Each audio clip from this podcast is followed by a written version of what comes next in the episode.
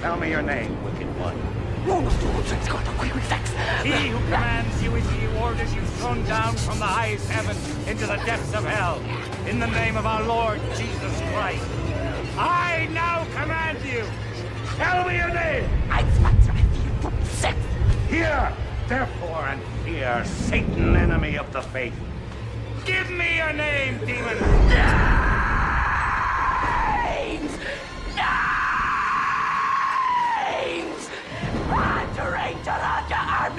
Shashika! You... Ancient serpents. Depart from this servant of God. Tell me your six names. We are the ones who dwell within. Fala galera, aqui é a Val, tô de volta pro podcast e tô de volta com um quadro novo criado por mim, que a gente está estreando hoje.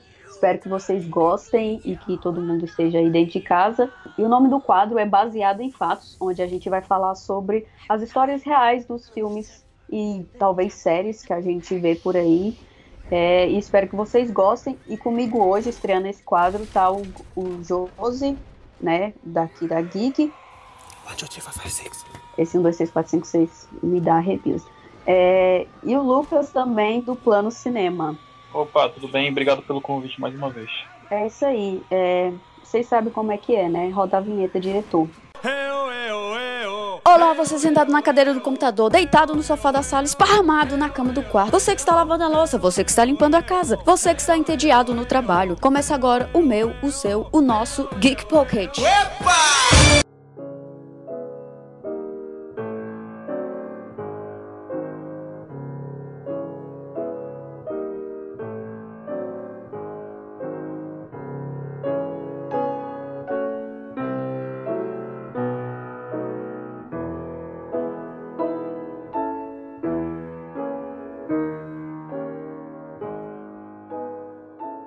Então, hoje, estreando o programa, nós vamos falar sobre a história real do filme de terror de 2005, O Exorcismo de Emily Rose. O filme é sobre o julgamento do padre Richard Moore, acusado de homicídio depois de realizar sessões de exorcismo em Emily Rose, que no filme é interpretada pela Jennifer Carpenter. A Emily era uma estudante, uma pessoa normal, só que é, ela começou a sofrer alucinações e surtos que faziam com que ela perdesse a memória. E acreditando que ela estava possuída, a família dela chamou o padre para realizar essas, esses exorcismos. E aí a gente começa a entrar dentro da perturbada família da Emily e desse período tão conturbado da história dela. Então, o filme é baseado na história real de uma garota chamada Annalise Mitchell, que era uma, jo uma jovem de uma cidadezinha alemanha é, chamada Klingenberg. A, a Annalise tinha 16 anos quando ela começou a sofrer convulsões, então, preocupada, a família dela foi procurar ajuda médica, então o neurologista é, a diagnosticou com epi epilepsia no lobo temporal, que é uma doença que causa convulsões, perda de memória e alucinações. É importante se lembrar desses sintomas aí. É, e além disso, a doença também pode causar síndrome de Gestwind, que é um distúrbio caracterizado pela hiperreligiosidade. Outra coisa que é super importante é, de lembrar nesse começo aqui. É, e aliada a tudo isso, a Annalise ela também sofria um quadro de depressão grave, ou seja, ela considerava cometer suicídio. Então, é, era uma fase bem problemática aí para a garota. Antes de começar a contar de fato o que, que aconteceu com a Annalise, é importante a gente dizer que a família dela era super religiosa. Os pais dela eram católicos praticantes, iam à igreja no mínimo duas vezes por semana. Ela tinha três tias que, que eram freiras, o pai dela já considerou e já foi treinado para ser padre. Então, tinha todo esse contexto aí. Aos 20 anos, a Annalise ela começou a dizer que ouvia vozes que é, falavam que ela estava amaldiçoada e que ela iria queimar no inferno. Só que a Annalise também contou aos seus pais que ela via rostos demoníacos em pessoas e em objetos. Então, a família Mitchell, que, é, que eram os pais da Annalise, eles decidem. Então, a... puta que pariu, velho. Perdão, gente, sério, eu tô muito. tô pensando em outra coisa aqui. Então, os pais da Annalise decidem parar com os medicamentos que foram prescritos a ela convencidos de que ela estava possuída por um demônio. ou por alguns, como a gente vai ver daqui a pouco. Então, o filme O Exorcismo de Emily Rose começa justamente nessa época, quando a Annalise, no caso do filme a Emily, ela já está na faculdade, já tem 20 e poucos anos, 20 anos, né, no caso, e já tem um quadro avançado de alucinações. Aí os pais dela vão até uma. No, aqui eu estou falando da história da Annalise. Eles vão até uma paróquia local para conversar com dois padres que são extremamente importantes dentro da história: o, pa o padre Ernest All e o padre Arnold, Arnold Rams. Era um certo especialista em exorcismo.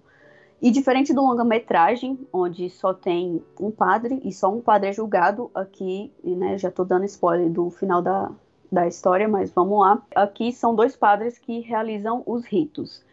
É, e antes de tudo isso, a primeira pessoa a apontar que a Annalise estava possuída foi uma mulher mais velha que acompanhava ela durante uma, uma peregrinação. E aí a mulher alegou que ela é, não passava perto de uma imagem de Jesus Cristo, que não bebia água de uma fonte sagrada, né, é, provavelmente água benta, e que ela também fedia bastante.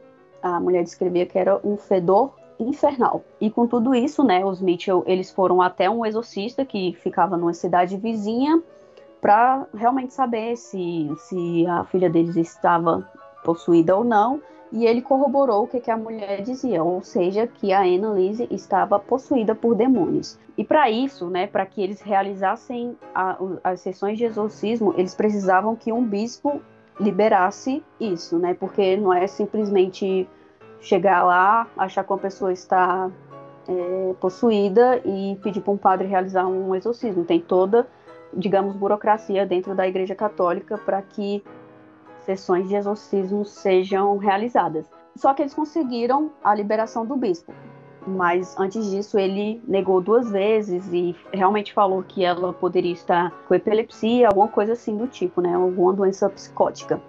Só que na terceira vez, ele liberou é, para eles realizarem os exorcismos na Annalise. E as sessões de exorcismo, eles, elas aconteciam na casa dos Mitchell, é, de uma forma secreta no quarto da, no quarto da Annalise e ela ficava enjaulada. Isso é extremamente importante, porque ela não ficava lá de boas, ela geralmente ficava dentro de uma jaula. E as sessões duravam é, uma hora e meia mais ou menos, só que é, há registro de sessões que duraram até quatro horas. E esses dois padres, o Ernest e o Arnold, eles visitaram a residência do, dos Mitchell umas 70 vezes e 67 dessas vezes foram para realizar os exorcismos da na Annalise Mitchell.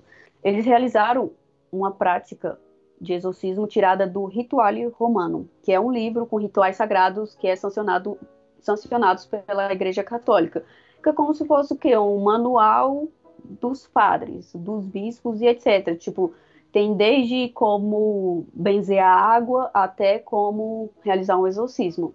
É, e só que diferente do filme e diferente do que esse ritual romano não havia uma presença de um médico durante as sessões de exorcismo, que é uma coisa é, é obrigatória dentro dessa, desse livro. Tem que ter uma presença médica lá, é, tanto para dar apoio à vítima, de, né, digamos, porque geralmente o corpo da pessoa fica fraco e tudo mais. Só que os Mitchell não levaram um, um médico para lá.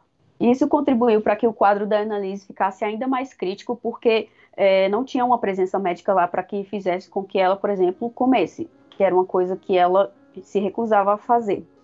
E interessante sobre isso, né, e bem bizarro, é que depois de um tempo ela começou a comer insetos como moscas, aranhas, é, bebia a própria urina, era muito comum que ela bebesse a própria urina e comesse carvão. E tem um evento específico também em que ela rastejou, ficava rastejando pela casa e aí ela foi para debaixo da mesa e começou a latir por dois dias seguidos. Ela ficava de quatro latindo debaixo da mesa, como um cachorro. Isso é muito medonho, cara. É, assim como no filme, é, na verdade, assim como no não, o filme, né, imita, tá imitando a vida real. A Annalise, ela dizia estar possuída por seis demônios, e eles são Judas Iscariotes, aquele que traiu Jesus, Lúcifer, né, que todo mundo sabe quem é, Hitler, Nero ou Neron, que foi o imperador romano responsável por queimar Roma, Caim, que traiu Abel, e Fleischmann, que era um padre amaldiçoado do século XVI. Mas essa, esse último demônio, esse último personagem, é bem, bem controverso se isso de fato aconteceu ou não, se ela alegava ou não, porque algumas fontes dizem que ela dizia estar possuída por cinco demônios e outras dizem que são seis e incluíam esse Flashman. Então é difícil saber ao certo o que, que realmente foi dito ou não. É, e como eu disse, ela se recusava a comer isso fez com que o corpo dela ficasse muito fraco e era justamente esse o motivo que fazia com que ela não comesse, porque ela acreditava que se o corpo dela estivesse fraco demais, os demônios a liberariam e ela poderia viver em paz. É, e aliado a essa falta de comida, essa fome que ela sentia, as convulsões dela voltaram ainda mais fortes. E em julho de 76, de 1976, Annalise Mitchell morre. É, a autópsia declara que as causas da morte foram desidrata desidratação e malnutrição. Malnutrição, má nutrição ou desnutrição, né, no caso. Alegam também que no momento da morte dela, ela estava sofrendo com a pneumonia e tinha bastante febre. É, e alguns especialistas, durante o julgamento, que a gente vai falar um pouquinho mais à frente, né, daqui para frente, no caso, é, alguns especialistas alegam que se ela tivesse começado a comer, voltado a comer uma semana antes dela ter morrido, ela poderia ainda estar viva. E as últimas palavras de Annalise foram ditas um, antes, um dia antes de sua morte foram: Mãe, estou com medo. Eu também estaria. Quem não, né? Tá, primeiro só queria pontuar uma coisa aqui. Nós não estamos aqui com a ideia de dizer para você se isso vai para o lado religioso ou para o lado da ciência, vamos dizer assim a gente não tem como dizer o que, que é. Então, só para deixar um pouco claro, porque algumas, dependendo do que a gente falar aqui, pode ser mal interpretado. A nossa real motivo de estar tá fazendo esse quadro não é para isso. A gente não vai dizer para você que não, não tinha religião nenhuma aí, ela estava doente mesmo, ou ao contrário disso. A gente está apenas discutindo aqui nossas opiniões referente ao caso aí, porque o filme é bem forte e o caso real é ainda mais. Então a nossa ideia é discutir né, essa transposição aí do, do, do real para a ficção. Não vamos desmitificar nada se era em relação à religião ou não. Até porque o nome, o nome do quadro é baseado em fatos, né? Então a gente, o nosso, uhum. nosso objetivo aqui é jogar os fatos na roda e depois tipo a gente vai ter uma discussão saudável sobre, mas sem fazer juiz de valor, ou fazendo juiz de valor, mas de forma alguma a gente quer convencer vocês de que foi uma coisa ou outra, Sim. nesse caso, né? Porque vão existir casos, não tem muito o que discutir. Quer falar realmente sobre a história e, e ver sobre os dois lados, se foi religião ou se foi realmente algo de outro mundo, né, de outra dimensão, de outro mundo não, mas de um plano que a gente não conhece direito, né? Sim. É eu mesmo, por exemplo, eu eu, eu confesso, já de antemão, assim, que eu fico meio dividido, confesso. Eu não sei dizer, é, porque tem coisas tão plausíveis que vão falando somente no fatos, né, falando sobre os fatos, mas ao mesmo tempo tem coisas que fazem você acreditar, assim, pode ter alguma coisa a mais ali que aconteceu. Então eu realmente eu fico dividido, cara, porque a gente já vê casos aí de pessoas doentes que as alucinações dela às vezes são imensas. São coisas que, entre aspas, poderiam ser consideradas sobrenaturais. Ou as coisas que acontecem com ela acho que estão um, pouco além, assim, sabe? É meio difícil ser parcial, né? Porque acho que cada um tem a opinião sobre o que pensa e sobre o que acredita, né? E eu sou assim como, como o José também. Eu fico meio imparcial, porém eu acho que eu fico mais pelo lado da ciência. Porque se a gente pegar os elementos que compuseram a história da garota, era numa época é, não tão antiga assim, mas era a década de 70, né? Uh, era uma cidade pequena e era extremamente religiosa, assim como os pais também eram, então meio que isso pode ter alguma, eu posso falar, ter alguma tipo de. Eu fugi, fugi a palavra agora. É, algum tipo de influência, essa palavra que eu, quis dizer, que eu queria falar. Uhum. É, todos esses elementos podem ter tipo, uh, ter tipo algum tipo de influência sobre o já a já doença da garota, né? Que foi que você mencionou aí durante é, o início. da nossa conversa.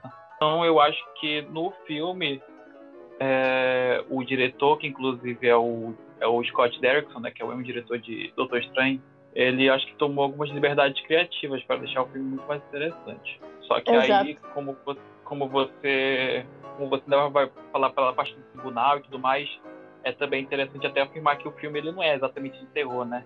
Ele tem alguns elementos ali, aqui e ali, só que ele é meio que um, um drama sobre tribunal e que pode mesclar com esses, esses elementos sobre, sobre terror e possessão. Interessante você ter falado isso, porque o próprio diretor, é, em uma entrevista, ele declarou que o filme dele não tenta contar, é, não tenta se colocar de um lado da história, mas tenta ser é, imparcial, né? Contar os dois lados da história, tentar é, entrar mesmo dentro de- desse período conturbado da família. Só que, tipo, a gente assiste o filme, a gente sabe que, que ele leva um pouquinho mais pra ver ali do terror. Tem sim as partes do, do tribunal e tudo, mas ele leva um pouquinho mais para a parte do de realmente ter sido uma possessão demoníaca e tudo mais. Eu acho que tem, se eu não estou enganada, eu não assisti o filme de novo, porque eu tenho traumas desse filme desde quando eu era criança. Eu acho que eu já até falei isso num podcast aqui. Mas eu lembro que tem uma cena, é, acho que ali pro final, um pouco antes da morte da, da Emily, né? E não estou dando spoiler aqui, acho que se as pessoas sabem da história real, né? Eu acabei de falar que a menina morre. E também, né, se- pelo amor de Deus, gente, vocês estão escutando uma coisa de um filme. Claro que vai ter spoiler. E é de 2005, eu não tô dando spoiler, por favor. Não me cancelem na internet. Mas um pouco, um pouco antes da morte da Emily, eu lembro que tem uma cena, tipo assim, que eu acho que até a capa do filme, que ela tá, sei lá, meio que vagando, assim, tem uns negócios brancos, aí ela vê acho que é Maria, alguma coisa assim, né? Tipo, é bem sobrenatural dela, tipo, aí acho que, eu não sei se é Maria que fala, ela, a mãe de Jesus, e fala que, tipo, ela vai servir como exemplo para as outras pessoas acreditarem, não sei o quê. Alguma coisa assim, né? Que tem. Marte. É, exatamente. Aí, só se eu tiver doido e eu estiver confundindo com outro filme, mas, velho, é a capa do filme. Acho que é. Não, Que dá certo. é esse mesmo. Ela tá tipo numa, numa Neblina. assim. Tá tipo uma neblina. É. Aí Uhum. tem isso. É tipo isso mesmo. assim, sabe, isso já é um, ju- um certo juízo de valor do próprio diretor, né? Que ele tá levando o filme pra, pra um lado um pouco mais sobrenatural e tudo mais. Eu acho que no filme eh, ele faz as. ah, basicamente, vamos supor, são dois filmes em um. Quando tá no julgamento, ele deixa a parada mais real. Quando tá, nas, na, quando tá contando sobre o exorcismo dela, ele já dá aquele tom mais lúdico. É. Aí então, tipo, fica essa mescla, sabe? Tipo, da realidade ali, a parte do, do exorcismo da religião dele. Acho que talvez seja isso que ele quis dizer com o imparcial. Então, tipo, ah, você tá assistindo, agora você tira suas conclusões. Você tem as duas, basicamente, as duas versões aqui. É, e o diretor ele sabe mesclar bem esse tipo de coisa. Ele também fez, ah, Uhum. assim, ele é conhecido pelo filme A Entidade, que esse é terror, terror mesmo.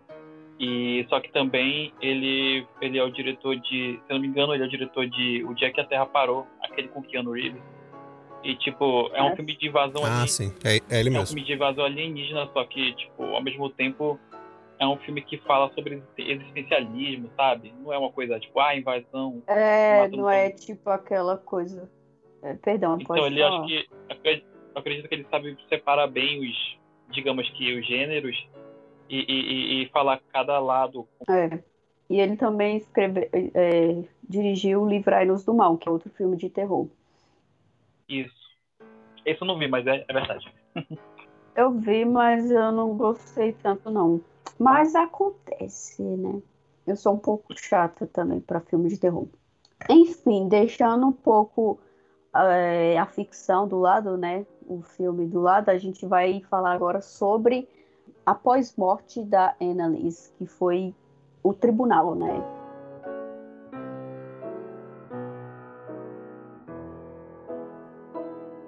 A família dela é, foi acusada de homicídio culposo por negligência, tanto os pais quanto os dois padres, porque o caso se tornou um tanto quanto popular na Alemanha naquela época. E tanto os pais da Annalise quanto os padres continuaram acreditando e afirmando que a garota estava sim possuída, que, ela, que eles estavam sim tentando tirar demônios dela e é, para corroborar isso, né, durante o julgamento eles levaram fitas da, com as gravações das sessões do exorcismo, fitas é, de áudio no caso, né? Qual é a, a, faixa de idade da galera que escuta a gente aqui? Mas existia uma época em que a gente colocava fitas em rádios para escutar música. Fita cassete. Né? Hoje em dia não tem mais nem CD, existia isso.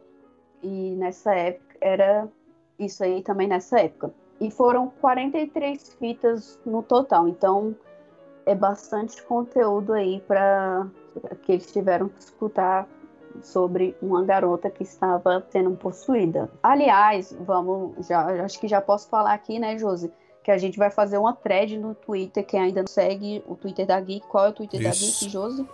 Arroba Geek Universal TV, tudo junto. Vocês podem me seguir também, arroba Olivauras, tipo Olivaras do Harry Potter, só que você coloca um L no meio, vai ficar Olivauras. A gente vai fazer uma thread lá no Twitter da Geek, a gente vai deixar links e, e imagens da, da Annalise, né? Da, Isso. da pessoa real por trás da história do exorcismo de Emily Rose. Alguns áudios. A gente né? vai deixar os áudios que são bizarros, uhum. né? Eu até vetei o José aqui de não colocar no começo do podcast, porque eu não iria escutar.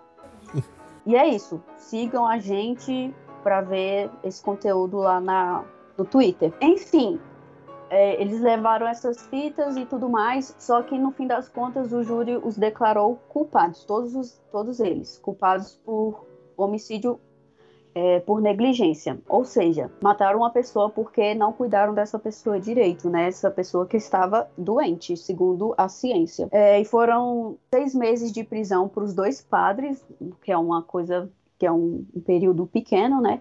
Que até depois foi revogado esses seis meses e eles também foram condenados a três anos em liberdade condicional, que é uma pena até acho que amena para o caso de homicídio. Os pais deles, da, da Annalise, também foram culpados, como eu disse, só que eles não foram para a prisão porque o juiz decidiu que eles já haviam sofrido demais com a morte da filha deles, então eles não precisavam de outra pena, eles não precisavam cumprir é, em reclusão. E é interessante dizer também que durante o julgamento, o corpo da Annalise, isso dois anos depois, é, foi exumado, porque, tipo assim, o, o julgamento demorou um bom tempo, né? E o corpo dela foi exumado. Os pais alegavam que eles queriam trocar o caixão dela, botar ela num caixão um pouco mais elaborado, mais chique e tudo mais, só que isso era só uma desculpa porque uma freira disse para eles que teve uma visão é, sobre o caso, sobre a analise e tudo mais, e que se eles exumassem o corpo e comprovassem que o corpo não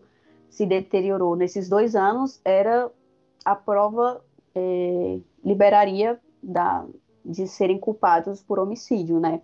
Ou seja, se, a, se eles abrissem um caixão lá, exumassem o corpo da menina, que no caso é tirar ela do caixão, né? Tirar ela da cova, e o corpo não tivesse nenhum sinal de deteriorização, é, era sinal de que ele estava sim possuído, né? Que ela estava sim possuída. Só que aí, na exumação, eles comprovaram que havia sim deteriorização normal de uma pessoa que está dois anos morta e deu no que deu, né? Eles foram condenados. E é importante dizer também que os pais não puderam ver de perto todo esse ato, eles tiveram que observar de longe, só que novamente os especialistas comprovaram que estava tudo normal com o corpo da Annalise é, para uma pessoa morta. Tudo normal, segundo o que a ciência diz, né? De, uma, de um corpo que está que não mais vive. Pensando que eu não tava, eu não sabia dessa parte da exumação e da e da visão da freira, bizarra essa história. Sim, menino, essa história cada dia cada vez mais você vai entendendo, tem mais coisa estranha. Ah, interessante falar também que no filme a, a advogada começa a ter umas assombrações assim, uns negócios, né? Que eu lembro que, tipo, ela ficava acordando três horas da Sim, manhã. Se chama liberdade criativa, né? Porque E Três horas da manhã, no... hora, hora do demônio. É, odeio acordar nesse horário, aliás. E no filme, e é por causa desse filme, eu tô falando, cara, esse filme, me, eu tenho um trauma de infância com ele até hoje. Se ele for ruim, eu nunca vou saber, porque quando eu assisti ele na minha infância, achei ele muito bom, porque eu só considero filme de terror bom, assim, certo, até certo ponto, né?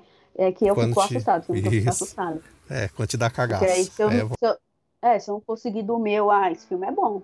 Porque, porque eu não consegui dormir, cara. Era pra me aterrorizar, ele foi muito perfeito nisso. Um fato interessante é que, se eu não estou enganada, no filme é só o padre que está sendo é, condenado, né? É, condenado não, julgado por homicídio e ele recebe a sentença que os pais da Annalise receberam na vida real. Tipo, no, no filme o padre ele recebe a sentença como culpado, só que aí o juiz declara que ele já sofreu demais, então ele pode ficar de boas, não precisa ir para prisão. Tem uma, uns plot twists aí, até no filme, tá vendo? Essa é a questão da adaptação. Você não precisa uhum. necessariamente contar tudo, seguindo os faz, mas dá uma reinventada, né? Que é baseado em fato. E agora, né, fechando um pouco da história da Annalise. Os pais dela, eles seguiram acreditando que ela estava possuída, mesmo após serem declarados culpados, mesmo após sua morte. É, a mãe dela disse que ela não se arrepende pela morte da filha e que a Annalise ela carregava um sinal de cruz na mão e isso para ela era prova de que Deus queria que eles liberassem os demônios do corpo da filha dela. É, a mãe dela, que se chama Anna, também não aprovou o, a produção do filme, O Exorcismo de Emily Rose, e disse que não queria ver e nem saber nada sobre o filme.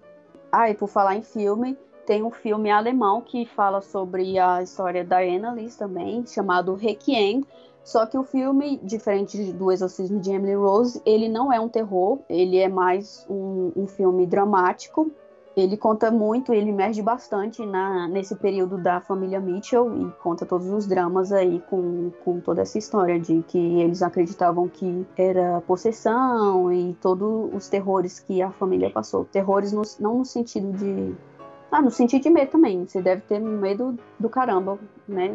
Um membro da sua família, você suspeita que um membro da sua família está possuído, mas quis dizer terrores no sentido de dessas coisas ruins acontecendo.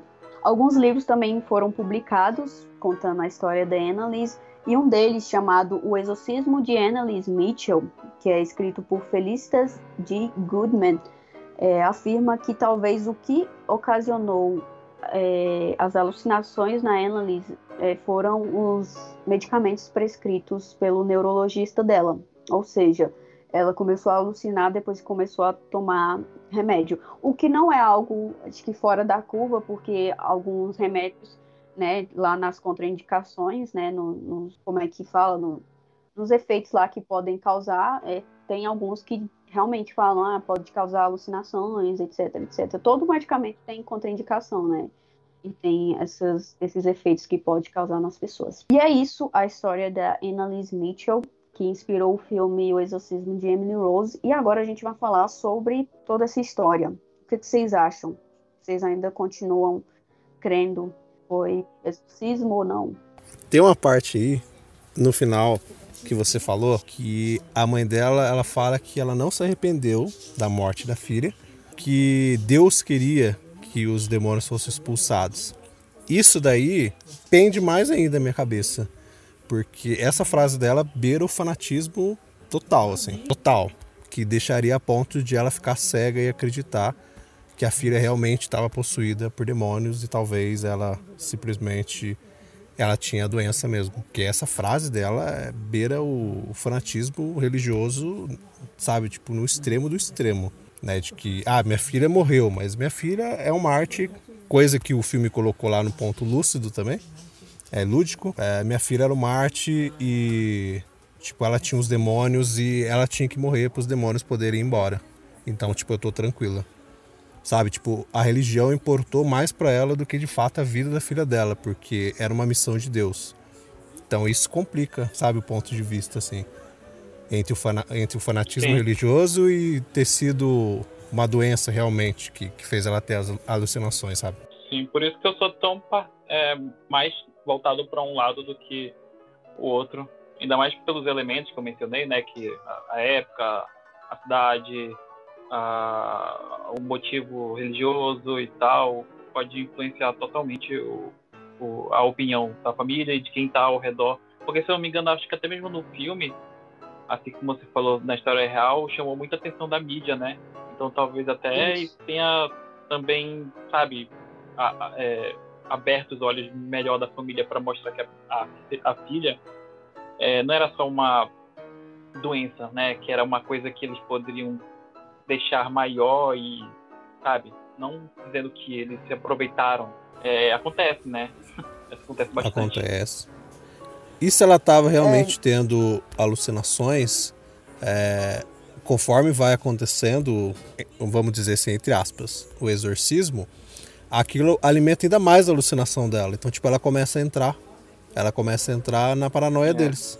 E aquilo vai aumentando, sabe? Ainda mais que a garota, provavelmente, por ser da família religiosa, ela devia ser bastante uhum. regrada aí. Sim. Né? É complicado, porque, sei lá, sabe? É, usar como desculpa a morte de uma pessoa, acho meio complicado as coisas. Complicado. Mas. E até hoje em dia, cara, tem. Às vezes uma pessoa é muito religiosa. É, tratam, por exemplo, a doença depressão como sendo uma coisa assim, sabe? Uhum. Tipo, ah, velho, é porque você não tem Deus no coração. Então, tipo, você começa às vezes a ouvir vozes e ficar assim, é porque, sabe, tipo, o tinhoso, entre aspas, ele tá em você. Então, existe hoje em dia ainda essa, essa desculpa, sabe? Então, complica mesmo.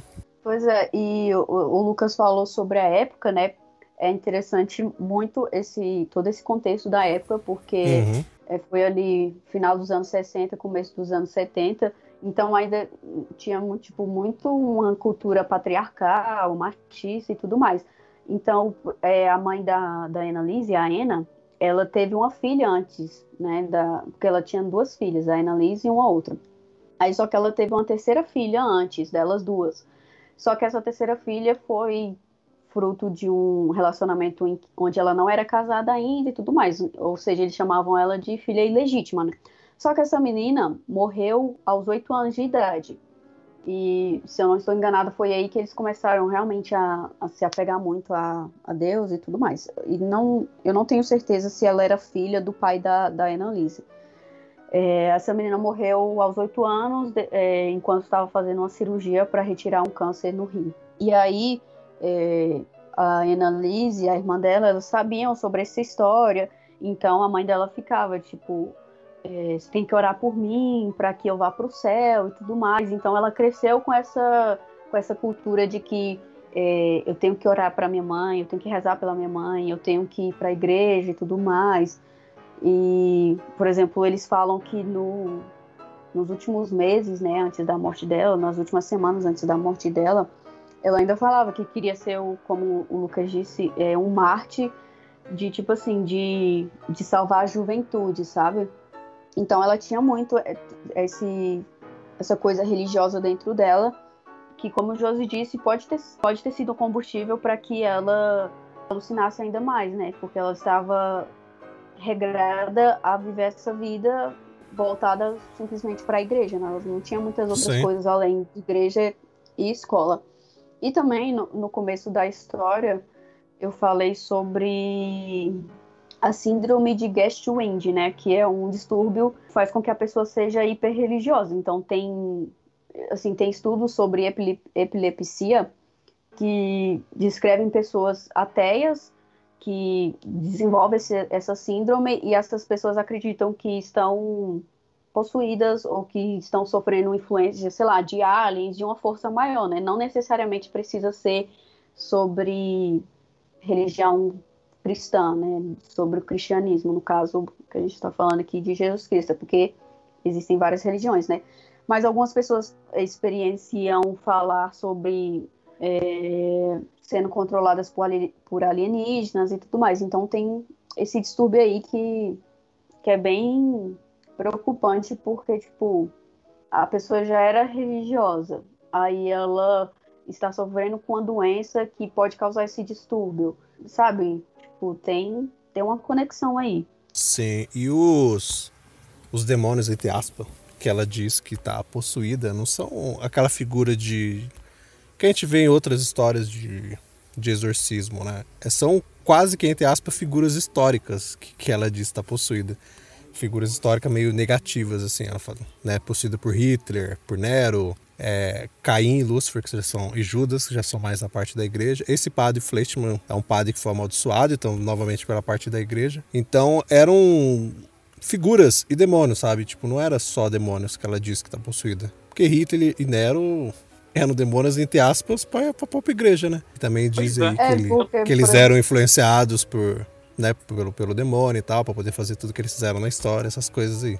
Pois é, eu tava até aqui pensando, uh, não desmerecendo a história que foi contada e tudo mais. É só que eu tava pensando assim, poxa, Hitler, Nero. É, qual foi o outro que você falou primeiro? Que foi dito? É Judas. Hitler, Nero. Judas, Judas. são nomes muito fáceis, sabe? Tipo, Uhum. de falar. O que é, por exemplo, assim, sem precisar fazer. Desculpa, sem fazer essa comparação tão esdrúxula. Mas, sei lá, a gente pega o Exorcista, que também é baseado numa história real, inspirado em histórias reais, né? Lá tem o demônio Isso. Pazuzu, por exemplo. E no Uhum. Hereditário tem o Paimon. Sabe? Uhum. Eu acho que tudo bem que ali também tem muito do, do da, da conveniência do roteirista em deixar a história muito mais interessante para o público e também porque serem, por serem verdadeiramente de terror, né? Ah, mas por outro lado, eles também têm um apelo. Esses dois filmes que eu comecei têm um apelo social. O Exorcismo de Rose, ele, ele, querendo ou não, também tem essa parte, porque tem todo o drama jurídico e tal, e sobre a doença da garota e a parte da hiper, hiper, hiperreligiosidade religiosidade dos pais e, e das pessoas em volta. Mas aí, tipo, sabe, usar esses nomes, eu acho que é muito simples, não desmerecendo como a história foi contada, porque é até injusto, né? Porque a- são pontos de vista que a gente não conhece e a gente não estava lá para saber exatamente, ainda mais que tinha mídia na época, e a mídia sempre aumenta as coisas quando é uma é uma é um, é um, é um fato que está acontecendo que é bastante chamativo, né? E a gente sabe que mídia sobrevive com isso, né? É, mas sabe, eu acho que é fácil falar. É até mesmo fácil para mim falar isso, só que, né? Falar que foi Judas e Hitler e Nero. E a gente sabe que foram pessoas terríveis. Acho que a questão dos nomes tem toda uma questão histórica também, porque, por exemplo, eu tá falando ali do final dos anos 60, começo dos anos é, 70, né? Tenta. Então, por exemplo, Hitler estava ali no 1945, por aí, né? Tipo, são o quê? Poucos anos depois, né? 20 anos depois. Ela deve ter crescido escutando as histórias e tudo mais, vendo os horrores. Assim como a gente também sabe, né? Então, já era uma coisa que estava ali na cultura dela. Tipo, não era. A Alemanha não estava tão despregada de Hitler ainda nessa época, né? né? Quanto às datas, porque não sou boa de datas em história, mas acho que tem todo esse contexto também histórico e a- o fato da- dela estar na igreja, né? Então ela conhecia nomes como Caim, Lúcifer, Uhum. Sim. Judas Iscariotes, que obviamente a igreja prega como entidades muito ruins, né? Porque fizeram Sim. coisas ruins. E do padre também, né? Deve ter tido algum histórico também. Por isso até que eu, eu avisei, tipo, é uma coisa que tá em algumas fontes e não tá em outras, então Sim. não, não é muito claro.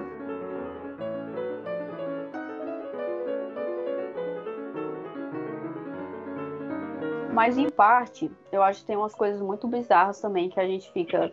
Porque, né, eu, eu sou cristã, não que eu varie e tudo mais, não, não, não sou dessas. Sim. Somos dois. Tem coisas que a gente acredita, cara. Tipo, quem sou eu pra falar que não é verdade o negócio da menina, né? Uhum.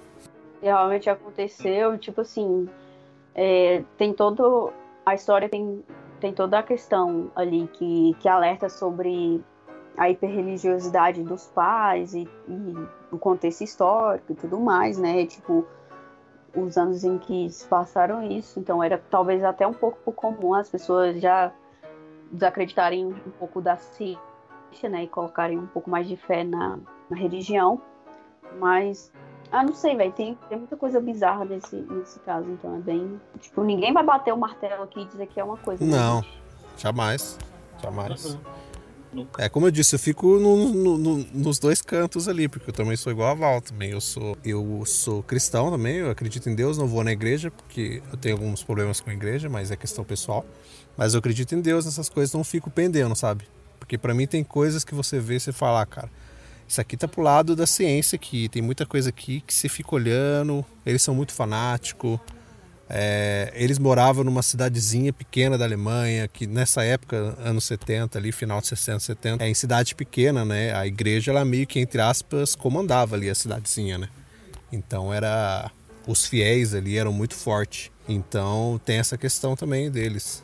E a alucinação a gente sabe que ela, velho, ela pode gerar esse tipo de coisa. Mas quem, quem sou eu para dizer? Eu não vou dizer nada não, que senão eu não durmo à noite. Ficar falando aqui que é mentira, que não vai rolar não. Mas é, é, é complicado mesmo as coisas, cara.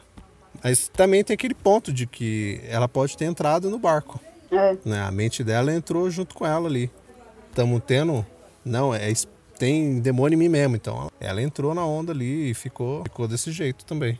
Mas. É, porque, tipo assim, o meu lado racional é, me faz ver todo, toda a história, né? Então ele já tende pro lado de que é muito fruto da hiperreligiosidade dos pais e, e a época, e a, dela mesma também, porque ela também era da igreja, ela também se achava um Marte, de que ia salvar as Uhum. pessoas, de que a história dela fosse contada para que as pessoas passassem a acreditar e tudo mais. Mas, obviamente, tem um lado meu que fica, mas e se, né? Porque aventuras na história, a gente nunca vai saber de fato o que, que foi. E tem um negócio interessante também sobre o julgamento, que a promotoria, né, o juiz e tal, é, eles tinham muito medo de. A promotoria, no caso, né, que é a que representa o Estado, né, a pessoa que morreu e tudo mais, é, tinha um certo receio de que os padres e os pais da Annalise eles fossem isentos de culpa e que isso talvez começasse a como uma febre lá no, na Alemanha e por outros lugares, né?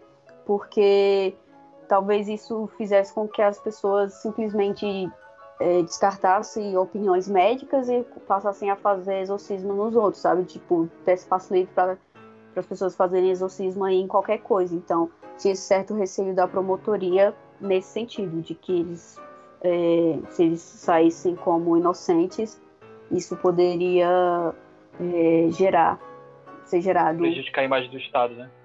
é, tanto a, a, tipo, tanto que depois do, do julgamento, até a própria igreja, ela, tipo, deu um passo atrás e considerou que, que eram, sabe, é, atos Uhum. meio arcaicos sobre essa questão da, do Sim. exorcismo. Não que a igreja não acredite no exorcismo, mas, tipo, tem, como eu disse, tem toda uma burocracia para que aconteça e Sim. tudo mais, então eles sempre consideram antes a presença de um médico. No caso dos Mitchell, não tinha um, um médico lá, né? É, então tem que ter um médico também para botar um pouquinho mais de, né, uma fazer a balança ser um pouquinho mais justa ali no, no negócio. Então tinha, tinha tudo isso, velho. Tipo, é um caso bem. Sim. É isso que pesa no, no julgamento, né? Porque, como você falou, o exorcismo não é feito assim, tipo, da noite pro dia. Tipo, ó, tá alguém com demônio aqui. Aí na manhã seguinte tá os padres lá. Eles fazem um estudo pra ver tudo. Assim como quando acontecem, às vezes, milagre, até que no Brasil, sei lá, tá uma santa chorando sangue. E O padre não vai lá logo de cara. Existe um estudo para ele ver, eles fazem um monte de coisa, tem a parte é, de ciência também, entre aspas, na, na igreja. Tem os especialistas que eles vão ver o que está acontecendo aqui, eles fazem não sei o quê, para depois eles falarem, tipo, ó, era uma fraude aqui. Então, tipo, o exorcismo também tinha isso. É, eles tinham um estudo antes para poder saber, e tinham que falar com os superiores da igreja, não era. É isso que pesa no julgamento dessa história, porque a gente pegar pro lado de que era fanatismo da família dela, tipo, os padres embarcaram na, na jornada, né? Dez meses é muita coisa, sabe? Tipo, os padres mesmos, né? Acho que tem a parte do fanatismo deles próprios, porque dez meses fazendo isso, tipo, é muita coisa, até pra um, pra um religioso. Mas eram seis demônios, cara, né? Então eu tinha uma dificuldade aí. Mas sabe uma coisa que, tipo, me chama a atenção?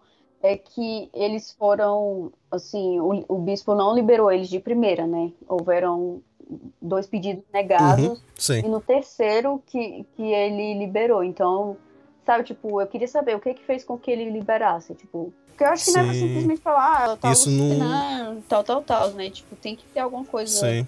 É, tem um filme também chamado Ritual, que diz que é baseado em, em fatos. A gente até pode fazer um programa sobre ele. Que, por exemplo, tipo, e eu não sei se isso é real ou não, então estou falando aqui baseado em um filme, né? Não sei se essa parte do filme é real, acredito que não. É, mas, tipo assim, tem, a- a- tem uma cena lá que a, que a jornalista ela vai no, num negócio lá onde os, os padres estudam sobre exorcismo e tudo mais. Aí tem um padre explicando e tal, tipo, por exemplo, uma pessoa foi rezar o Pai Nosso e o maxilar dela entortou, sabe? Tipo, acho que são coisas levadas, Ah, são coisas assim que são levadas em consideração na hora deles darem essa liberação. Então, queria saber no caso da, da Annalise se foi algo do tipo. Não divulga, né? Não tem nenhuma, nenhuma história contada dela aí que fala por que, que eles foram aceitos na terceira vez. É, mas eu acredito que não foi por algo simples assim, não. Não que seja simples alucinar, né? Mas não sei. Acredito que não. Talvez tenha sido, né? Mas quem, quem vai saber? Muito difícil. É, não sei, acho que a história, como, a- como às vezes ela é contada por muitas pessoas e pontos de vista diferentes, e às vezes até gente que não estava lá e acabou aumentando a história, ela pode ter ficado um pouquinho ah, cheia demais, né, de, de, de pontos de vista, né? Às vezes acaba, tudo acaba, aquilo que acaba chegando pra gente no final, é, são várias pers- perspectivas de diferentes pessoas. Mas é legal, porque, quer dizer, a história não é legal, né? A história é trágica.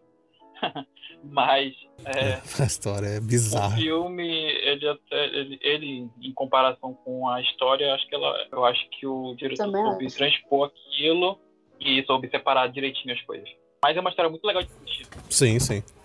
E aliás, eu tava até pensando que é, foi na década de 70, se eu não me engano, já tinha começado a Guerra Fria, né? Eu acho que o país estava numa turbulência, e eu acho que essa coisa aí de ah, acreditar na ciência em vez da religião também era meio que, digamos, prioridade do, do, do Estado como um todo, né? Porque Guerra Fria, aí teve o Muro de Berlim lá, que se não me engano o Muro de É. Berlim foi em 61, 60 e pouco, e caiu em 90 e pouco. Então foi nesse meio, te, meio tempo aí. Então acho que É, também justamente. é complicado porque tem muitos fatores que podem influenciar várias outras questões que não estão diretamente ligadas a, um, a esse pequeno caso. Então, É, e a Alemanha, a Alemanha sofreu muito com as duas guerras, né? A Primeira e a Segunda Guerra Mundial. Principalmente, acho que na Segunda, que, que eles saíram bem mal, que a Alemanha foi toda dividida. Então, tinha toda essa descrença do povo.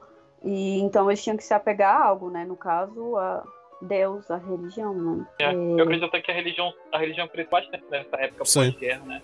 Porque depois Uhum, de tantos foi. desastres é, provocados por guerras, é, consequentemente, trouxeram essas religiões. Se eu não me engano, lá, acho que as duas maiores religiões da Alemanha são a protestante e a católica mesmo. Só que a, os não religião, a, aqueles que não acreditam em uma religião são maiores. Algo assim. Hoje em dia, né, no caso. Só que naquela Uhum. época, era muito maior. É que antes era, era menos comum ateístas.